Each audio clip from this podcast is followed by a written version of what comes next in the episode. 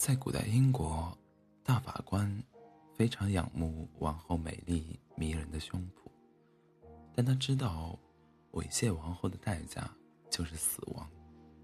他把自己的秘密告诉了亚瑟王的御医，御医答应他帮他实现他的愿望。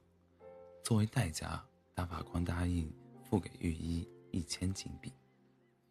于是，御医配置了一种羊羊水。一天，趁王后洗澡时，把羊羊水抹在了王后的内衣上。王后穿上衣服后，感到胸脯奇痒难忍。亚瑟王急忙传御医给王后看病。御医说这是一种怪病，要解痒，只有用一个人的唾液，要让这个人在王后的胸脯上舔四个小时。这个人便是大法。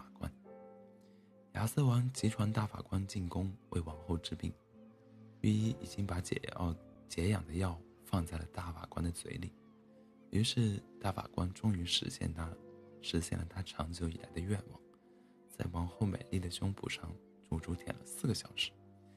大法官过足了瘾，王后的病也治好了。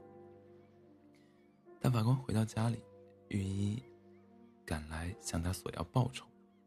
大法官已经过足了瘾，而且知道御医肯定不敢把事情的真相禀报国王，于是便想赖账。御医愤愤离去，发誓要让大法官付出代价。你猜御医做了什么？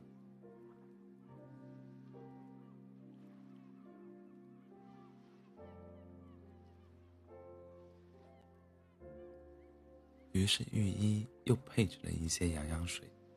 这天他趁亚瑟王洗澡的时候把羊羊水涂在了国王的内裤上。第二天亚瑟王